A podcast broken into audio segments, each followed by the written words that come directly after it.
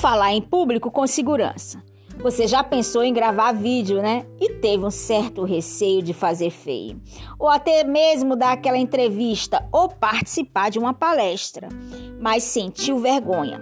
Mas presta atenção nessas dicas que vão te ajudar a vencer esse fantasma. Primeira dica: falar com objetividade. Não consiste em falar pouco ou demais. O conceito com objetividade é o tempo consumido na apresentação. Está correlacionada com relação ao conteúdo e sua finalidade. Nada adianta se você falar pouco tempo, se não conseguir transmitir a informação precisa ou se não conseguiu persuadir os ouvintes. Falar mais.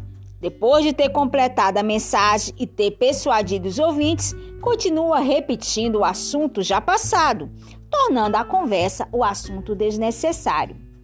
Abordar um tema, isso é muito importante, a abordagem de um tema, transmitindo diretamente o tema que será tratado e quais são as etapas que pretende cumprir durante o processo da comunicação. Os ouvintes têm que ser informados sobre o assunto, o problema que eu desejo solucionar, as etapas que eu pretendo cumprir. Lembre-se, para ser objetivo, a maneira correta é enxugar.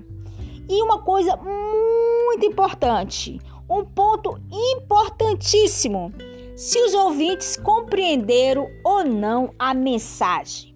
Se por acaso o assunto não ficar bem claro, use uma história ilustrativa ou exemplos concretos e curtos que vão ajudar a reforçar a linha de argumentação. Itens importantes: a voz e o ritmo. A voz, ela determina a própria personalidade de quem fala.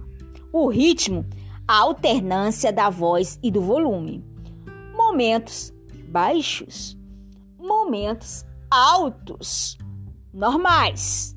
Vai depender do assunto abordado e como ele deve ser repassado, ou seja, e como ele deve ser passado. Ponha ritmo na voz o mesmo tom, sem alterar o volume da voz nem a velocidade da fala, por mais que o assunto seja interessante, vai deixar de ser. A mesma ladainha o tempo todo será um verdadeiro sonífero para quem vai estar ouvindo. O importante é envolver os ouvintes e deixá-los mais motivados acompanhar o que você está transmitindo.